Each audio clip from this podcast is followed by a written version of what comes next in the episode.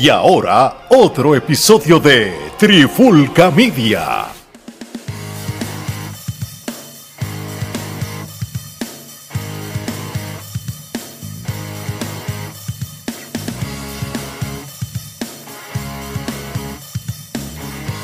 Oye, oye, oye, Alex Torres junto a Mari Geraldo de Trifulca Media y bienvenido a un nuevo episodio de la Trifulca Wrestling Podcast. Y en este episodio de hoy vamos a hacer la reseña o el recap del evento de WWE Survivor Series 2022 en cual me voy a atrever a decir, quitando una lucha que lo vamos a hablar más adelante, uno de los mejores eventos de WWE en años, o sea, en años, especialmente Survivor Series como tal no, no había sido tan bueno desde el, año aquel que NXT fue parte de.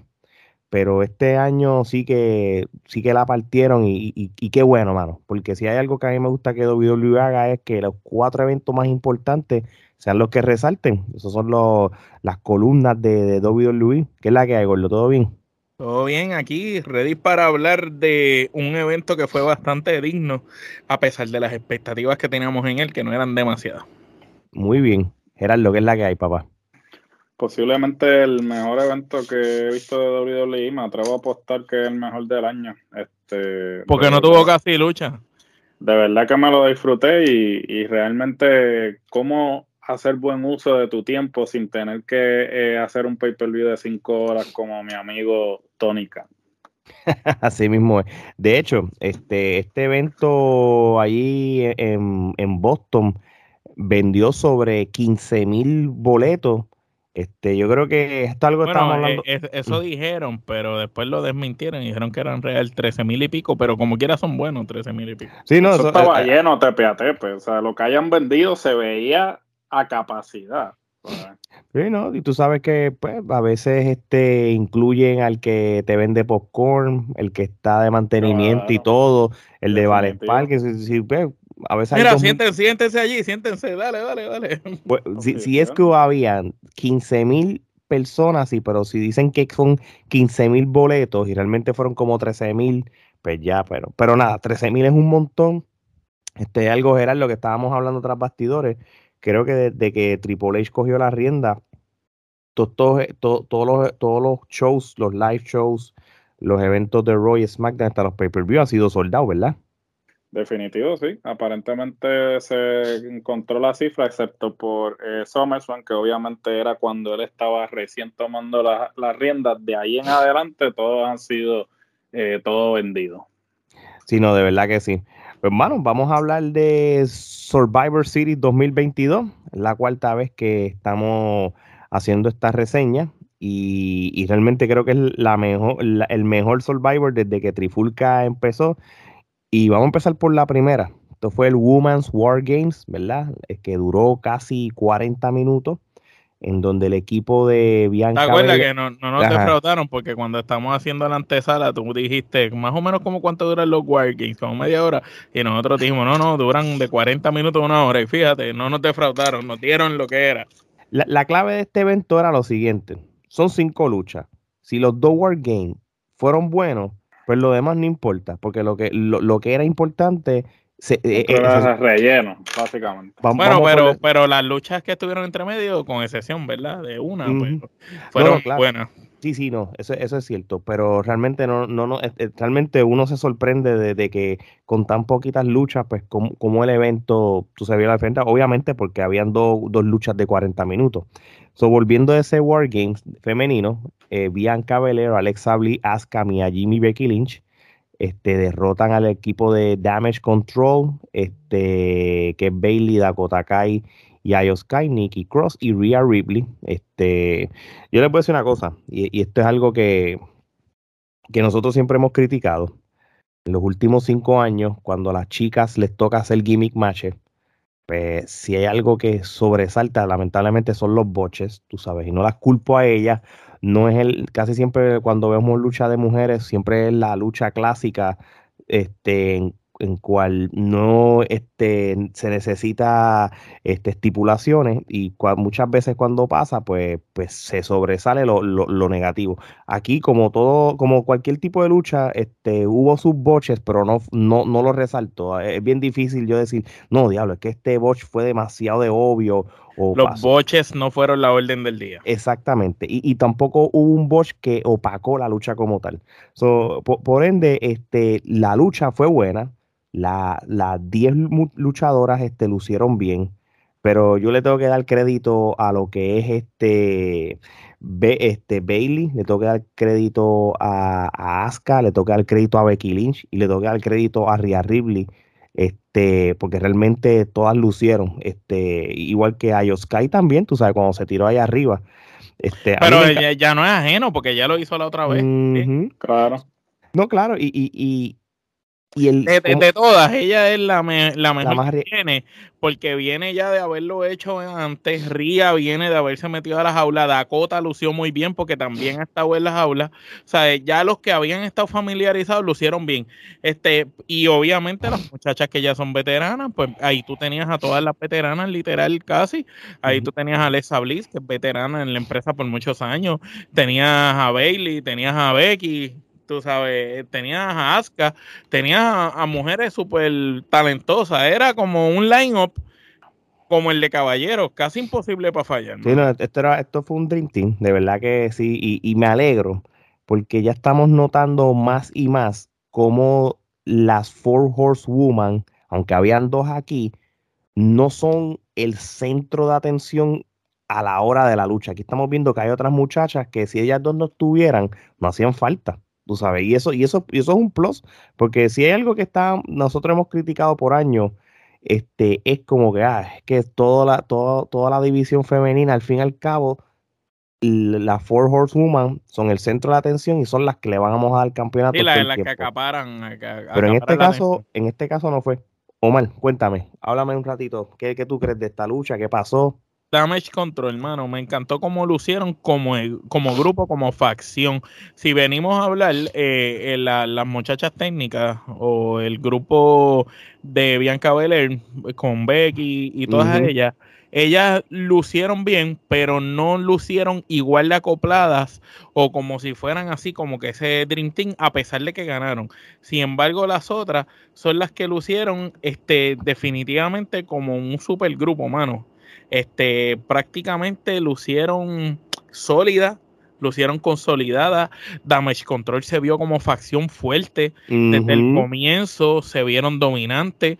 Me encantó la química eh, entre Dakota Kai y las otras muchachas. Me gustó, tú sabes, aunque yo fui el que lo critiqué, que el, tanto Mia Jim por una parte y por la otra parte Rhea Ripley, ninguna de las dos como que encajaban en los equipos y las metieron por las historias que ellas están llevando y no tenían nada para ellas, las metieron acá para completar.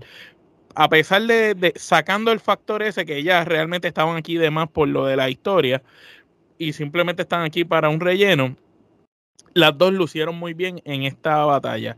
Tanto Rhea Ripley por su parte como Mia Jim. De hecho, creo que ha sido de los mejores trabajos que he visto de Mia Jim desde que eh, volvió a la empresa luego de, su estancia en NXT. De hecho, porque la última vez cuando estaba con el grupo aquel, con, los, con las máscaras aquellas, como que no lucía y ahora es la, mejor versión que yo he visto. Es un, es un repackage porque eh, eh, es, es, de lo mejor que he visto de ella y lució, lució bien.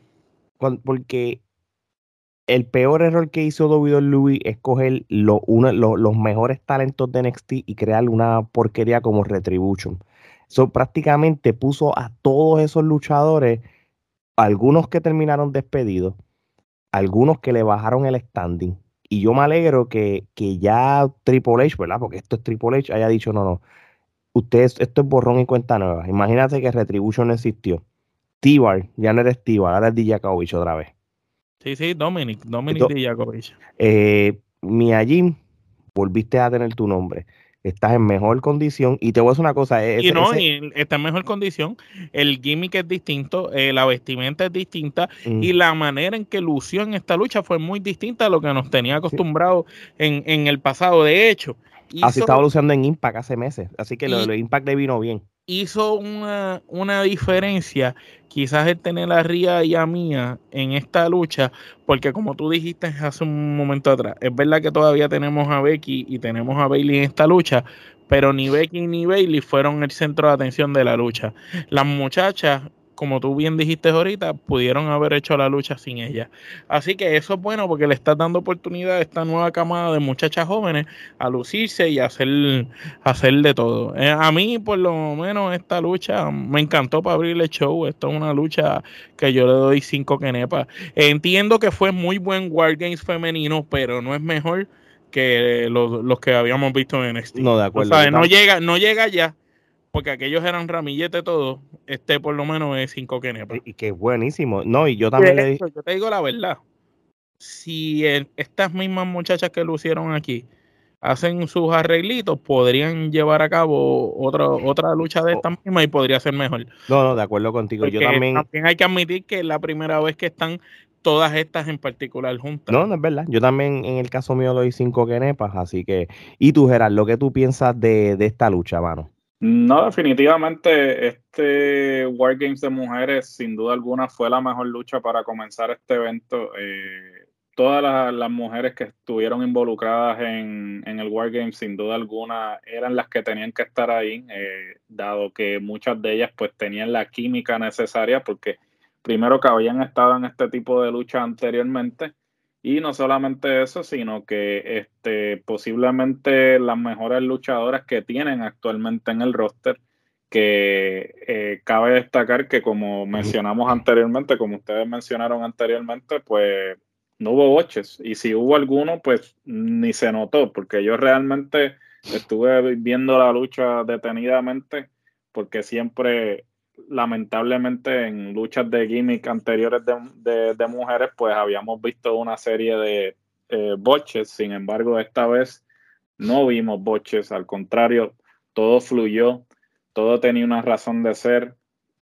Las, de algún, las luchadoras de alguna manera u otra tenían una historia ya fuera actual o en el pasado.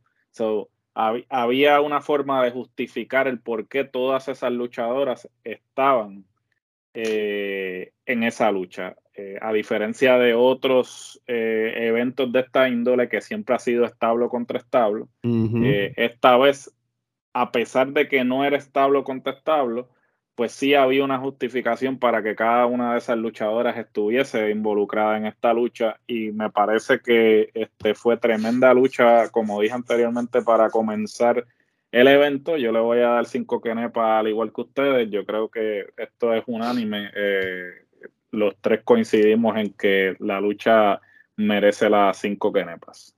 Perfecto. Mira, la próxima lucha, este, que es una lucha no, que para mí es un clásico en cierto sentido. Y, y, quizás este merece quizás una revancha de nuevo solos o algún alguna estipulación o, algún significado más de. Merece más tiempo, merece tiempo. Lo que merece es que le den un Iron 40 minutos. no, minutos. eso es lo que iba. Esto merece un Iron Man. Y obviamente, pues ellos están bajo todavía el ángulo de Judgment Day contra el OC, este, el grupo de eh, que es el grupo de AJ Styles con Luke y Anderson, y el grupo de Judgment Day que es Damian Priest Dominic con Finn Balor. Este, en, en ese revolú, por lo menos de algo malo de que eso para mí es ese storyline, algo bueno sacaron y esta lucha de clásico. AJ Styles contra Finn Balor, este, una lucha que duró 20 minutos casi, que suena mucho, pero para mí es muy corto porque por mí hubieran estado, como dice Omar, para algo.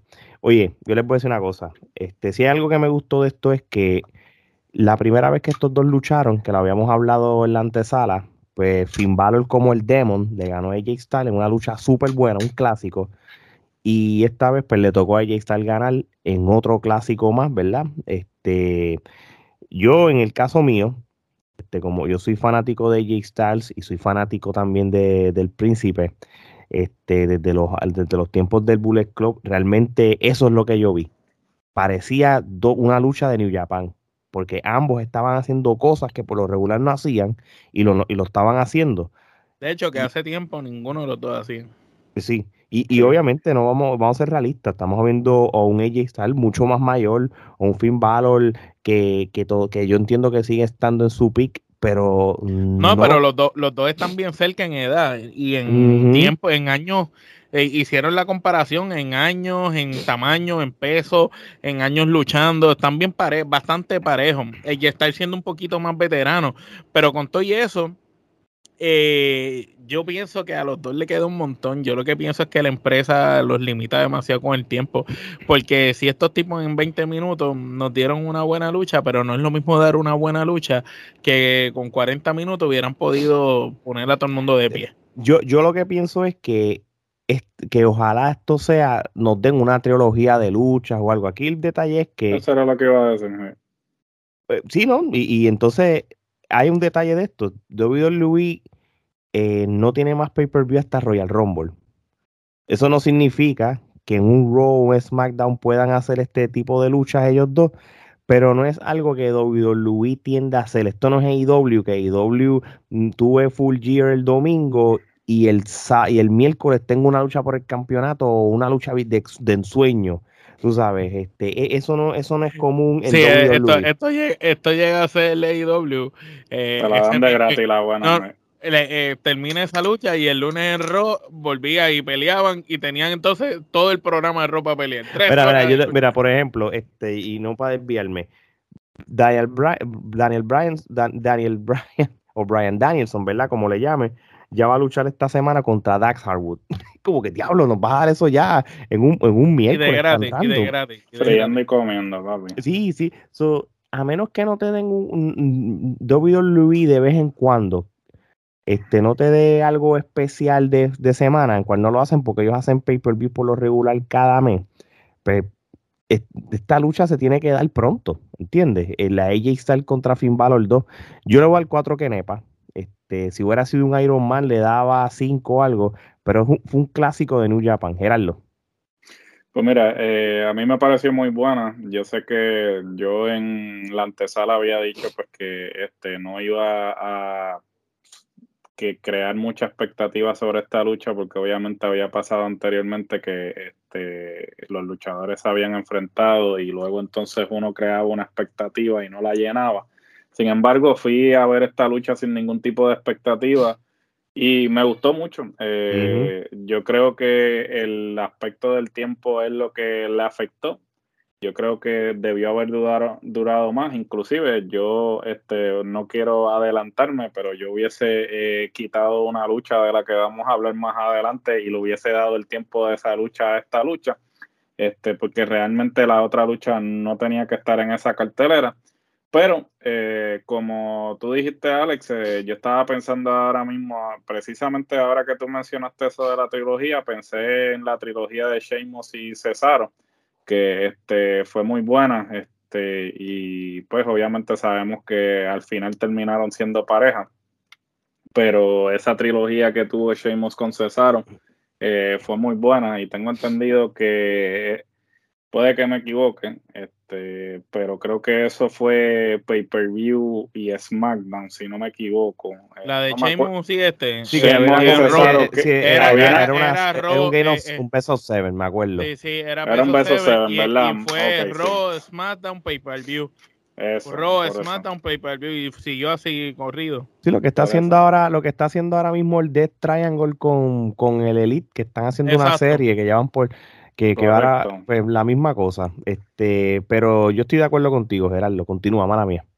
Sí, ¿no? Y definitivo, este, me pareció curioso que estuviesen usando eh, movidas de uno del otro, por ejemplo, que este Valor le fue a hacer el Styles Clash y después le hizo el Insecure. Y, él le trató de hacer el de la pierna también. Sí, el de la pierna. O sea, eso, sí, ese estuvo, ese estuvo cool. Este, y yo le, yo le voy a, dar cuatro canepas y media. Este no le voy a dar las 5 por el factor del tiempo. Muy bien, este Omar. Bueno, ya ustedes lo han dicho casi todo. Yo le doy cuatro quenepas. Este, al igual que Alex, este, comparto todo lo que han dicho. Este, el tiempo es el factor eh, que entendemos los tres que hacía falta aquí para que la lucha fuera mucho mejor de lo que fue. Este me sorprendió por lo que hicieron. Me gustó que la lucha anterior, el Style era el que había tenido como que todo el momentum de lucha y entonces al final el, el Demon era el que ganaba. Acá, sin embargo, el momentum de lucha fue compartido. Empezamos a ver el Style, pero después tuvo Finn Balor tuvo una racha dominante por un, por un tiempo largo de la lucha y el final pues fue un final así de imprevisto con con el forum, el codazo ese que da el Style eh, desde la escuela y, y yo no me esperaba que se fuera a acabar así por eso quizás el único disgustito que tengo es quizás que después de todo lo que me hicieron, coño, la acabaste así. Fue como si alguien les hubiera dicho, mira, tienes que acabar ya y buscaron la manera más rápida de acabar la lucha. Entiendo que la manera del final no fue la adecuada para la lucha, aún así le doy cuatro quenepas. Me gustaría ver otra versión de la lucha con más tiempo de duración. Muy bien. Este, una lucha que no se debió haber dado. Y, y, te, lo digo, no, a mí no me molesta que. No diga eso si Gerardo estaba en regocijo ahí, al, filo del sofá. Yo, yo sí, yo no tengo problema este de que, que hubiera sido una lucha por el campeonato femenino de SmackDown. Es contra quién y, y si representa una lucha digna para un, para un evento grande, ¿entiendes? Este, Ronda Rousey, ¿verdad? Que ahora mismo en estos momentos, pues no hay una luchadora en el roster, por lo menos en SmackDown, que pueda quitarle el título por el momento. Sí, está con ella todo el tiempo. Sí, sí, correcto. China, China, Blazer. Exacto. Está con ella todo el tiempo. De hecho, la mejor parte de esa lucha fue el suplex que le hizo China a Chotzi afuera.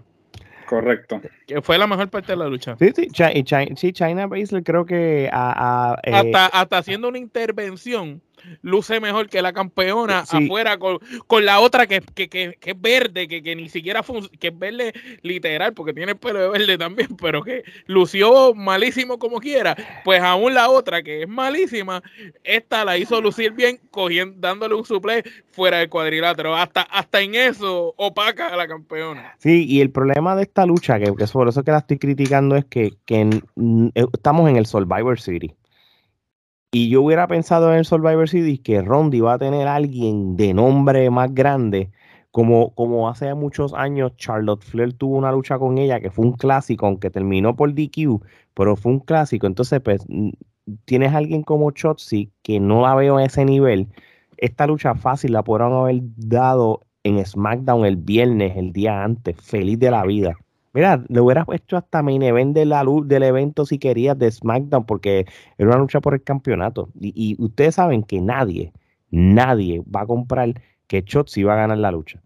Entonces, esto, era una lucha de más, del montón. Este, pero Ronda Rousey lucha tan malo en la WWE y todo que, que y la otra que todavía no no no le veo no, no, la compro todavía. Mira, esto full este ramillete de quenepas podridas. la gente rápido a pensar, eh, adiós, digo ramillete. No, de quenepas podridas. Gerardo. Mira, como dije anteriormente, esta lucha es totalmente innecesaria para un pay-per-view. Esta lucha pudo haber salido en un SmackDown fácilmente y hubiese este, hecho el mismo efecto que, que logró en nosotros, ninguno. Este, me parece que fue un desperdicio de tiempo del pay-per-view, un pay-per-view que podría para mí haber sido perfecto eh, si no hubiera sido por el factor de esta lucha. Eh, cabe destacar que eh, si Chotzi salva a Ronda de un botch, entonces de ahora en adelante no se va a llamar Ronda Rossi, se va a llamar Ronda Botch, porque en un momento dado Ronda se tira el botch y Chotzi literal tiene que hacer malabares para no hacerla lucir mal y la salva en media movida antes de que la cagara que, la, que la cagara del todo.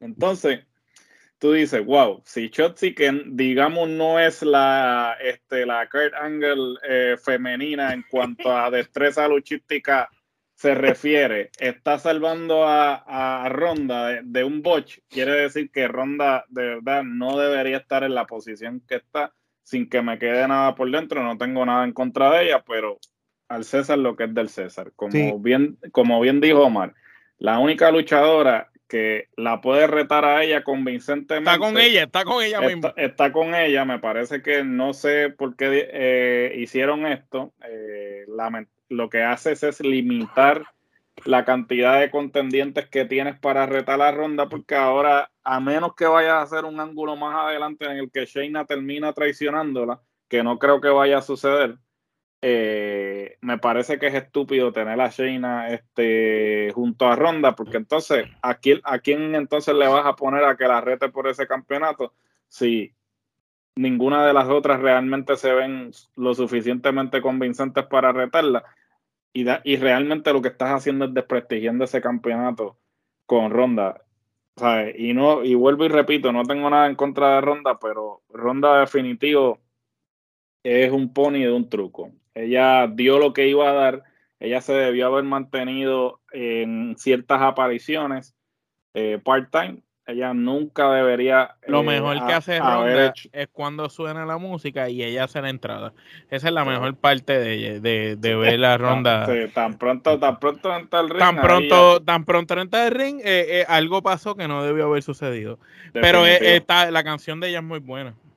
Esto no es un ramillete, hermano, esto es un bosque de Kenepas podrida. Es la peor lucha. Si fuéramos a hacer un Kenepa Award categoría, la lucha más mierda del año. No, no, eh, o como en el pasado, eh, la peor, el peor luchador o luchadora del año, pues este año pues, se lo ganó Ronda.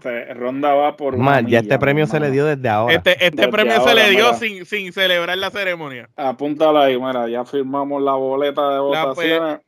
Peor luchador o luchadora del año, Ronda Rousey. 2022, se lo ganó. 2022, se lo ganó sin, sin mucho esfuerzo. Ronda, te vamos a enviar. Mira, y no tenía, no tenía competencia porque Braun Strowman este año casi no peleó, este solo estaba peleando con, con Homos. Y de Era ella y Homos. Y, te la estamos dando para que no vayas a la ceremonia. Sí, sí, desde ahora. desde ahora, para que no llegue. Era ronda contra Homos en esa categoría. Mira, Omar, cuéntame, si quieres hablar, hablar de este nada, la mejor parte fue la entrada de ella y, como dije ahorita, cuando China le hizo la suplex asquerosa esa a, a afuera, que de milagro no, le partió la columna vertebral porque cayó como una guanábana, muchachos. Eso es lo mejor que pasó en la lucha. Sí, mira, yo, yo, les voy a decir. Y con concuerdo, ramillete de que no podrida, pero completo. Mira, yo creo este, que, que, que Ronda este, debe saber que la gente, en lo que es la parte de la lucha libre, ¿verdad? No la parte personal, la gente la detesta. Hubo un momento del evento, de la lucha, que todo el mundo estaba gritando Sacha Banks, macho, pero fuerte, Sacha Banks. Y ella lo sabe, porque ella en las redes sociales pica, porque ella la coge, ella coge, e, ella, no sabe distinguir lo que es el kayfabe con vidas reales. ella, se lo toma personal. Sí, ella, ella todavía. Pues sí, se lo toma personal, que sepa que es una mierda de luchadora y que lo mejor que ha hecho en su carrera fue coger la barría de la tipa aquella que la noqueó en, en Mixed Martial Arts en USC. Amanda. Holly Holly. no, Holly, Holly, ¿verdad? Este, ella, ella misma lo, lo, escuchó e incluso fue a las redes sociales y, escribió a, mientras están este, chanteando el nombre de ella, yo sigo aquí y aquella se, se fue se fue. Tú sabes, hizo que ella, ella misma sabe que, que, que, la gente la, la, detesta en el ring, tú sabes. Yo, yo entiendo que cuando la trajeron por primera vez en WWE, eh, y tuvo esa lucha de WrestleMania con Kurt Angle de pareja y, y, que, y, todo, pues obviamente no tuvo tanta exposición en el ring, fue a hacer lo que tenía que hacer y todo, eso quedó cool, nosotros se la dimos. De hecho, eso fue la primera vez que nosotros hicimos un, un, recap de lucha libre, ¿te acuerdas? Que fue la segunda, el segundo episodio de la Trifulca. Pero ya después, cuando tú viste que ella primero no mide como lucha, ella lastimó legítima, ella sí lastimó en vida real a Raquel González en los otros días. Sí había un ángulo, pero ella se mandó. ella es un carrito loco, igual que Nia Jax. cuando tú vienes a ver, ya. ni, la amistad de Alexa y Nia es porque Alexa le tiene miedo ya de tantas lesiones que le ha causado. Alexa ve a Nia Jackson y corre. Realmente eh, la, carrera de Ronda Rousey en WWE es, es, complicada, tú sabes. Este, obviamente ella, en otras palabras, la querían hacer una Brock Lesnar de la vida, pero ella, e, ella no entiende cómo, cómo es la industria de la lucha libre y nunca lo va a entender porque hay, hay en cuanto atleta no ha ido a WWE sin ser luchadores que le cogieron el piso, aprendieron y lo respetaron. Ella no, ella no, lo entiende y no lo va a entender nunca a estas alturas. Este, yo, yo hubiera hecho la corrida de Ronda Rousey bien diferente a, a, cómo la han hecho. Y estoy de acuerdo con Gerardo. Mira, part-time, aparácete cada dos meses, este, ponle luchadora grande nada más para que se para que la, la, ella la pongas como una atmósfera de blockbuster estilo Brock Lesnar. Brock Lesnar te aparece, pero te va a un luchón con alguien bien importante. No te va a luchar con cualquier eh, persona, ¿entiendes? O, o pagarle a Brock Lesnar para que la entrene. Brock Lesnar es la persona adecuada para entrenarla. Que se vaya con ella a un campamento. ella entrenó con Kurt Angle y entrenó con los mejores, pero es que si no se te da, no se te da. Tú puedes entrenar con Chris Benoit. Con Breal, con Breal, con resucitarlo y si no se te da, no se te da. De, hecho, yo, yo a ella le quito el micrófono para empezar, ¿verdad? Porque eso es otra parte que es mala. Yo la hubiera desaparecido y yo la hubiera traído bajo por Heyman lo hubiera traído por la por Heyman y la vas a hacer literalmente una, una Brock Lesnar femenina, pero va a ser con ciertas luchadoras. Este, pero ya, ya creo que está un poquito tarde, porque como está yendo a todos los SmackDown, está cogiendo mucho micrófono, está haciendo el ridículo, yo creo que ya el standing de ella abajo. Pero ella, cuando ella perdió con Becky y Charlotte en WrestleMania en el 2019, la oportunidad de la vida era el regreso que fuera con, con el, y que fuera todo estilo Lesnar. Pues regresa, pues te toca una con Aska, desaparece, par de meses, ah, te toca una con Becky, te desaparece, un Dream Match, Bianca Belair, desaparece, dos o tres luchas al año, pero buenas, blockbuster, y, cállate la boca porque Paul Heyman va a hablar por ti. Pero yo creo que ya eso, eso no va a pasar. y como eso no va a pasar, no le vamos a dedicar más a ella. Vamos para la próxima, el Triple Threat Match por el campeonato de los Estados Unidos de la WWE. Austin Theory, derrota a Seth freaking Rollins el y nuevo, Bobby el Nuevo, el nuevo Austin Theory. El nuevo. el nuevo repackaging de Austin Theory. Hemos visto un par de evoluciones o par de, etapas de él. Desde, desde, NXT ahí ha sido continua la evolución. Mira, y, vamos a ver claro, ya, ya desde el 2020 se estaba viendo como que, que lo querían ya trepar, no importa bajo qué mando porque ustedes si no, no se acuerdan, para WrestleMania 20, él fue parte de, la lucha por de una de las luchas que él hizo pareja, él, él, lo pusieron en el spot rápido en un WrestleMania, obviamente sin público, y, y ustedes vieron el spot tan importante que cogió en WrestleMania este año, este, la lucha con Pat McAfee, tú sabes, Vince McMahon y todo eso. Y este hombre, poquito a poco, ya está destinado a, a subir de nivel y, se vio. Ya no entra con el teléfono. El tipo está más fuerte todavía. El tipo no es un villano tonto. El tipo es un, lucha, un luchador de que, de que, de que va, de que va a toa, que es en serio. Y, se vio aquí. Yo no esperaba que hubiera ganado. Yo los voy a ser bien sincero. Yo pensé que Seth Rollins iba a retener. Yo dije que había una posibilidad que ganara, porque yo dije, eh, si lo trajeron para esta lucha y es para perder, no hace sentido. Ahora, si es para ganar. No, no, claro, y, yo me acuerdo de eso, pero también yo, yo también lo vi de que, que quizás iba a luchar tan brutal de que perdiendo ganaba el respeto. Yo lo vi de esta manera. Pero no, nos, no, no te equivocaste, no estás tan lejos de la realidad. Tenemos por el segundo la segunda vez que gana este campeonato, pero en la era de Triple H. Este, Omar, cuéntame, ¿qué tú piensas de esta lucha? La lucha fue muy buena. Este, entiendo que, como dije anteriormente, ese Rolling ya eh, con este nuevo personaje llegó a, lo que tanto buscó por tantos años. Ya tiene su propia identidad. Lashley este, lució dominante como el hombre fuerte que es, pero me encantó ese pareo tanto con Austin como con Rollins, de, de que la lucha nunca se vio. A veces los Triple Threat se quedan dos luchando y hay uno que desaparece por mucho tiempo. Aquí pues se, vio bastante balanceado la lucha ah, mientras seguía sucediendo. Y me gustó el final porque le, le, está dando la oportunidad a Austin nuevamente bajo este nuevo personaje. Vamos a pensar que a Triple H lo que no le gustaba del muchacho era el personaje anterior, le cambió el personaje, pues ahora sí le está dando el break y está continuando, ¿verdad? Con el trabajo que se había hecho, que no se perdió como nosotros habíamos hecho aquel episodio, diciendo que si le quitabas el título y el espaldarazo, pues este se, iba a tirar al fracaso todo ese trabajo que se logró con él por tanto tiempo y todas esas luchas buenas. Así que pues pienso que es algo bueno y que nos da la posibilidad de otro tipo de luchador que se enfrente a él y veamos caras nuevas.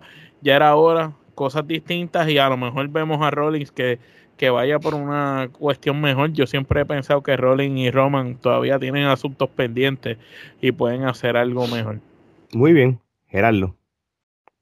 Mira, a mí me pareció tremenda lucha. Este, esto siempre hablamos del booking sin sentido. Eh, ahora vamos a hablar del booking con sentido. Eh, ciertamente el hecho de que nosotros como espectadores eh, hayamos pensado que le habían quitado el espaldarazo a, Austin luego de que pierde el campeonato y pierde su oportunidad para retar por el campeonato mundial. Eh, nosotros pensamos que era que pues obviamente él no estaba en los planes de Triple H. Todo lo contrario, nos ha demostrado que eh, las decisiones que tomaron, las tomaron con la intención de este, fortalecer el personaje de Austin Theory, que me parece que de la manera en que lo están llevando, lo están llevando como un Cena, ¿no? Cena ciertamente eh, cuando comenzó, comenzó así con esa actitud este, de arrogantito. Eh, arrogante, luego entonces pasa a lo que es la fase de, de rapero. de, Doctor y después pues eventualmente pasa a ser John Cena que todos conocemos. Pues digamos que ya él pasó por la fase esta de arrogantito, ahora está en su fase de el, equivalente del Doctor of y entonces ya más adelante pues pasará a lo que entendemos que es su futuro, que es el posiblemente ser la próxima cara de la empresa, luego de que Roman pues concluya con su reinado y pues termine siendo si concluye, si concluye algún día.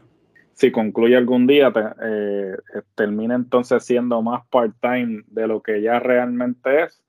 Pero. Porque al paso que va, el Bloodline sigue creciendo y va a tener hasta los abuelos de Roman acompañando. No, medio mundo va a estar ahí. Este, ya, mismo, ya mismo meten al Tajitan Warrior también en, el. Ese es el tío, ese es el tío. Este, este y. El tío no, El tío Lloyd. Este, pero nada, eh, básicamente yo creo que fue tremenda lucha. Yo le voy a dar este, las cuatro canepas. Eh, eh, también me gustó mucho esa última movida que, que le hizo a Bobby, o sea, el aire que, agarró para hacerle esa movida le quedó de mente. el, tipo, el tipo no simplemente es músculo, el tipo es atlético, o sea, eso hay que dárselo. Yo a esta lucha le doy cuatro canepas y media. Este, yo creo que la combinación de los tres como quiera, este, Bobby Lashley, cada pay-per-view me sorprende más. Este, creo que él ha aprendido a luchar, no importa con qué tipo de, estilo. De size y los size. Antes no, antes estaba diseñado solamente para hombres grandes, ¿verdad? Por ahora, ahora mismo. Y para luchas cortas. Ahora está ahora por lo menos dura un par de minutos, una lucha interesante.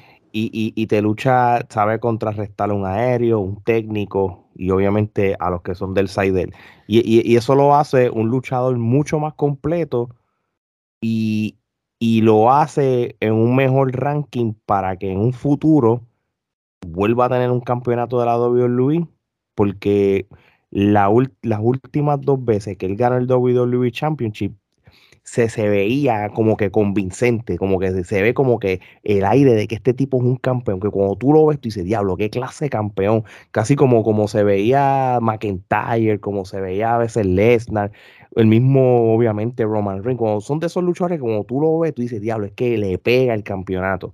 Y, y, y, y realmente, pues, yo me gustaría que un día pase de nuevo. Igualito este a Hanman Page. igualito. Así mismo, igualito que él. Que tenía el campeonato y todo el mundo era relevante en la empresa menos él. Sí, sí. Y, y no tengo nada diferente que decir de ese rolling, loco. Ese rolling es ese rolling. Ese freaking rolling. Tipo es un caballo. Otro más que, que cuando tiene ese campeonato lo hace lucir bien. Tú sabes, no, no tengo más. El tipo está a un nivel demasiado ridículo. Este, yo le di cuatro kenepas y media. Gerardo le dio cuántas? Cuatro. ¿Y tú, Omar? Cuatro y media también. Mm, ok. Y si no tienen más comentarios de esta, pues vamos entonces a lo que es el main event, este, el último War Games, este, de Bloodline, este, contra el equipo de Rolling Brutes, Drew McIntyre y Kevin Owen. Esta fue otra lucha de casi 40 minutos. Omar, cuéntame. Papá, eh, aquí esta lucha hay que darle el MVP a el señor Sami Zayn este, señor Sami Zayn lució en esta lucha como todo el veterano que es. Hizo magia con pocas cosas. Eh, los spots como cuando está dándole las patadas así encima, con agresividad al contrincante, sencillez es como cuando salva a Uso y mira a la cámara, cuando mira a Roman, tú, tú sabes, e, esta gente trabajó bien esa historia entre Sam y Kevin, o por supuesto cuando sale Kevin Owen tiene un pop brutal. Eh, tú te sentías que estabas viendo a, a, Stone Cold en la peor forma de su vida física.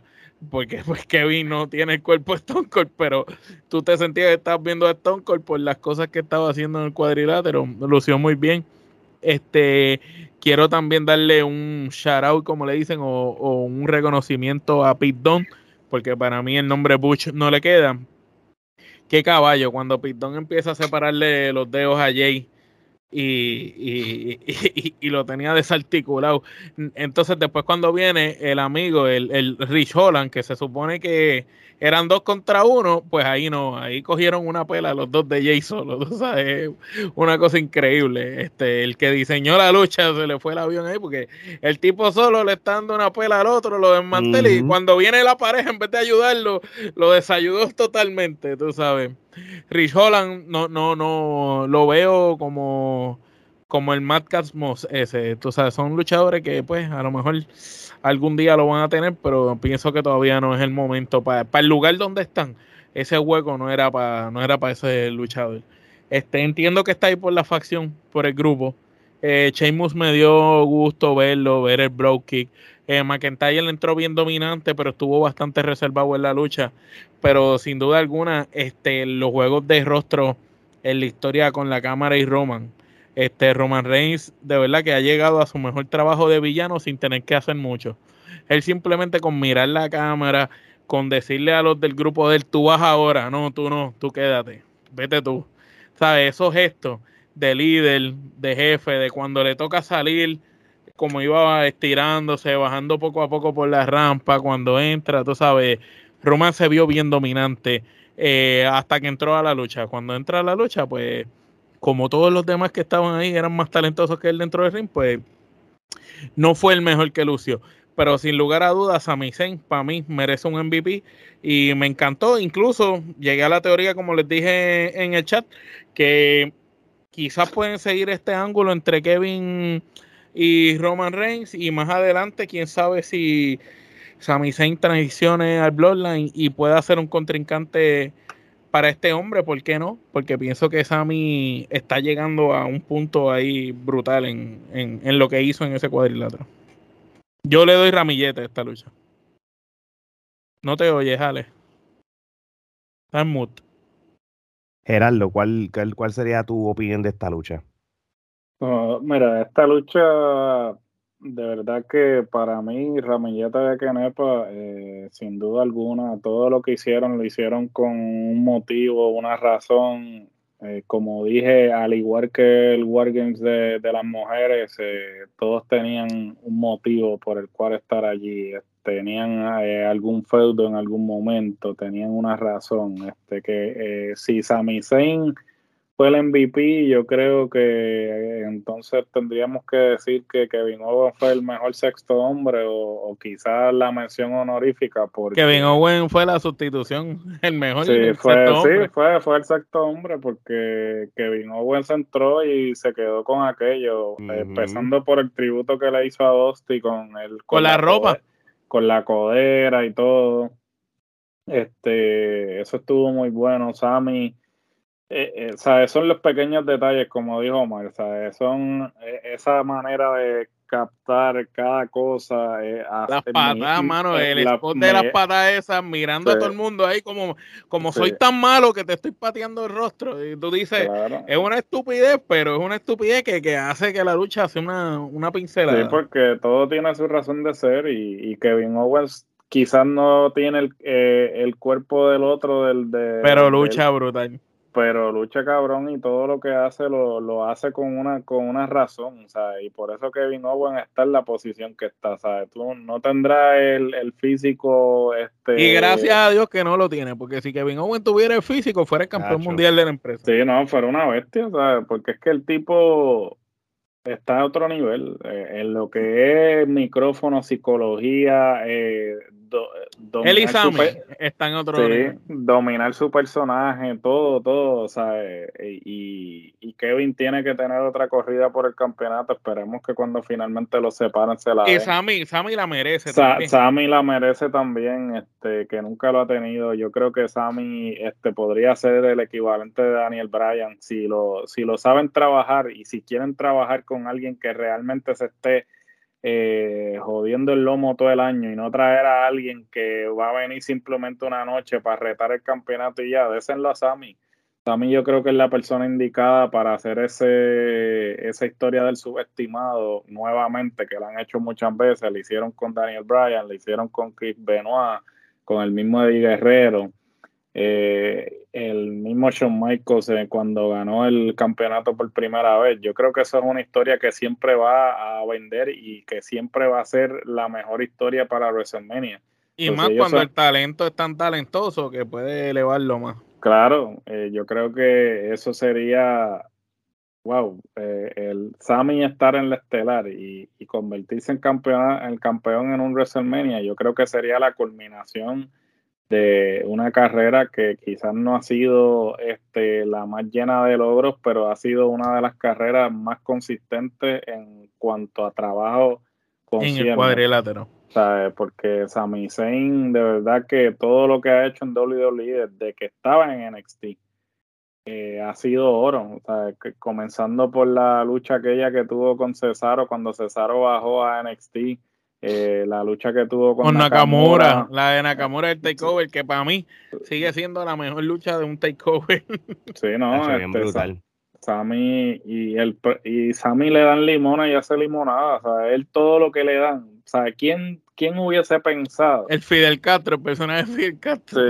¿Quién hubiese pensado con esta estupidez de, unirlo al Bloodline? Que, que, yo cuando lo oí inicialmente yo dije, ah, lo tienen ahí porque no lo tienen, no, no tienen más nada que hacer con él. Mira lo que ha hecho, o sea, el tipo ha convertido, o sea, una, una mierda de idea inicialmente y mira lo que lo ha convertido, con la estupidez de Uzi y la He's Not Feeling Uzi y los y los intercambios que tiene con que, que, ¿sabes? que el tipo con Jay, y, o sea, el tipo es tan bueno que, que estos cabrones tienen que romper personajes, ¿sabes?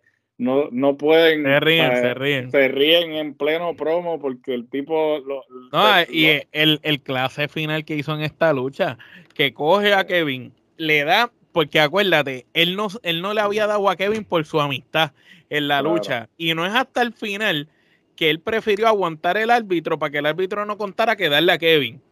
Y después de eso, la psicología está tan cabrón en la lucha porque le da en las bolas a Kevin, el golpe bajo, le da el jalú aquí que se después, y después mira a Jimmy y lo mira a Jay, perdón, como que, loco, te lo dejé en bandeja de plata, acá veías tu trabajo. Jay le, hace, le, hace el splash, lo plancha, y después, como, como Jay mismo lo mira y, y lo abraza, y él le dice como que ahora sí, ahora sí soy de tu corillo y, todo, ¿sabes? Por eso te digo que, todo está eh, fríamente calculado, todo tiene una razón de ser, ellos no hacen nada si no tienen un propósito y, ahí es que tú te das cuenta la diferencia entre simple poner entre simplemente poner gente random en una lucha simplemente porque tienes un gimmick a hacer a hacer que las personas que están dentro de la lucha eleven el gimmick, que eso fue lo que terminó sucediendo, porque las personas que tenías son personas que saben lo que están haciendo, que están elevando el gimmick, no simplemente estando ahí para el No, y, que sacaron lo mejor de cada uno, porque si Roman no es el mejor dentro del cuadrilátero, lo dejaste para el final. Entonces, al final, cuando entra, tuvo su momento de, su, de los golpes de poder, las cosas que él siempre hace, y después ya lo, lo, lo dejaste tranquilito y pones a los demás a lucir, pero usaste a Roman para lucir como líder en todo ese proceso de tú eres el que va ahora, tú eres el que va después, mirando la cámara y entiendo que, trabajaron, esa lucha fue una pieza de arte bien, bien hecha. Porque tú vas a compensar esas debilidades y, y, cómo tú compensas esas debilidades, pues rodeándolo con personas que lo van a hacer lucir como un millón de dólares. Los usos, Sammy. lo vas a poner con los usos, Sammy, Kevin Owens, el mismo McIntyre, el mismo Sheamus, que, que son personas que... Veteranos. Veteranos que lo van a poner a él arriba, lo van a poner adelante y él no va, o sea, así no, en vez de resaltar su ¿Qué crees de solo? ¿Qué crees de solo? Solo a mí me parece que me parece estar viendo un Samoa Joe eh, en, su, en su mejor momento. Eh, yo creo que si lo llevan bien. Yo veo como este, una mezcla de eh, como un Umaga, jovencito. Por eso yo, yo creo que el tipo tiene potencial si lo ponen, si, si lo saben manejar bien digamos que se separa del Bloodline y se va por su cuenta, yo creo que él podría hacer una buena corrida por el Intercontinental y, lo que estábamos hablando los otros días de, de volver y agarrar los campeonatos midcard y ponerlos arriba, ponerlos con luchadores que realmente le devuelvan ese prestigio, ese campeonato. Y yo creo que solo si... Y por favor que le presten botas, porque está descalzo. Sí, una, una corridita con el Intercontinental, una luchita de solo y Walter estaría interesante. Yo creo que sería eh, verse, yo creo que se soltarían palmetazos ahí fuerte. Eh, pero creo que solo está, eh, yo creo que cuando el Bloodline se separe, si es que se separa en algún momento, cada uno va a tener, obviamente los usos no necesitan y Roman, pero solo, por ejemplo, si se va por su cuenta, yo creo que va a tener una buena corrida si es que lo saben llevar bien. Mira, este, esta lucha yo creo que sin lugar a dudas ramillete que nepa. So, yo creo que la historia es lo más que lo que vendió, obviamente sin, sin restarle mérito a la lucha per se. Creo que WWE hizo un buen trabajo en no tirar sangre, no, no, hubo, no hizo falta que hubiera sangre en, en, en estos Wargames, aunque históricamente, desde el primer Wargame en la historia, pre Luis siempre había sangre, pues contra, porque estás trayendo almas, estás trayendo, este, estás dentro de una jaula y qué sé yo, pues, pero. Pero si te fijas, aquí, aquí las almas más grandes fueron las mesas y la silla de Owens. no hubo más nada, porque no hacía falta, y que eran muchos remutantes, todo, lo que había. No, de verdad que sí, obviamente, y, y, y, eso, y, realmente Triple H lo dijo, tú sabes, lo de la, la, la sangre no es necesaria, y, y si ustedes quieren ver un Wargame con sangre, bien hecho, pues vean los de IW, que IW pues lo llama Bloods and God por, por los derechos de nombre que, de Wargame que los tiene WWE, pero exactamente lo mismo. Es más, usted escribe en Wikipedia de la lucha Wargame, en parente dice Blood and God, porque es exactamente lo mismo. No, aquí no variaron nada. La única diferencia es que el de IW le dejaron el techo y aquí pues no lo tienen, por obviamente por la logística de subir y bajar el, el ring, porque si ustedes ven el de cuando hacen Bloods and Gods, ellos hacen las cosas pregrabadas, eh, porque eh, ellos quieren dejar la esencia de lo que es realmente el Wargame, que es una jaula completa, de, este, completamente. El WWE pues, no le ponen el techo porque lo necesitan para poder subir y bajar mientras no haya evento, y eso se entiende. Este, miren, yo sobre Sami Zayn, si Sami Zayn se sigue echando a la gente en el bolsillo y va a llegar a un punto de que la gente lo aclame bien brutal, yo creo que por presión del público puede ser un, un Daniel, un Brian Danielson de la pero, me da miedo porque es que lo vimos con Miro y Miro estaba bien pegado y como quiera no le hicieron caso. Lo que pasa es que Cesaro, lo vimos con Cesaro, bien pegado con el Cesaro y no le dieron break. Yo, yo lo sé, yo lo sé, pero estamos en otra era. Yo creo que estamos en otra hora y, y, y, no es por menospreciar el Rusev Day, que la pegó bien brutal. Sí, pero Rusev y Cesaro, te digo. Sí, sí, sí, pero Rusev, aunque se pegó bien brutal, todavía se veía como ese feeling de comedia por lo del Rusev Day. Yo creo que es, y, y, y, Cesaro era el único que se veía en serio y lo dejaron ahí. Pero nada, e, esto, esto es cuestión, tú sabes, cuán, cuán, cuán el público lo quiere o no.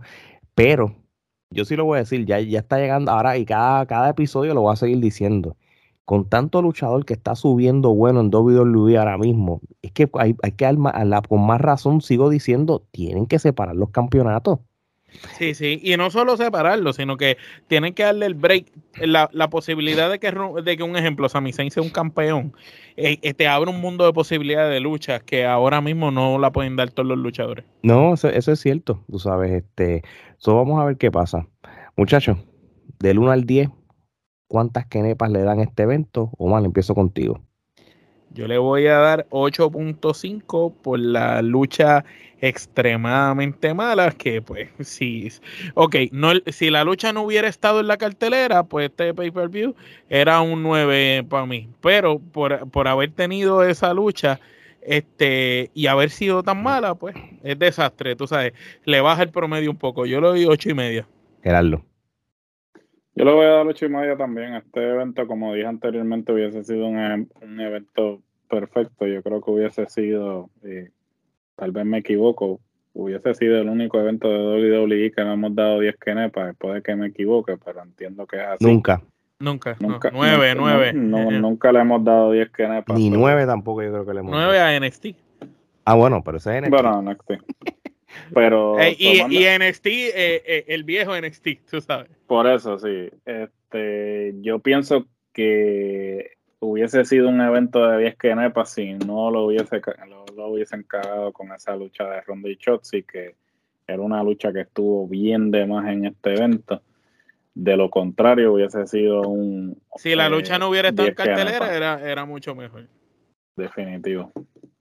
Es Mira, triste.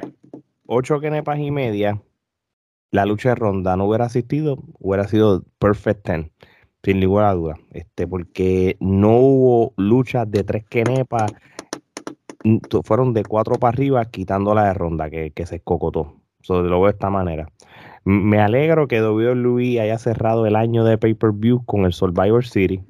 Este, el próximo evento que va a haber va a ser en diciembre 10, pero es de NXT, que es Deadline, con el Magno main event de Apolo Cruz contra Bron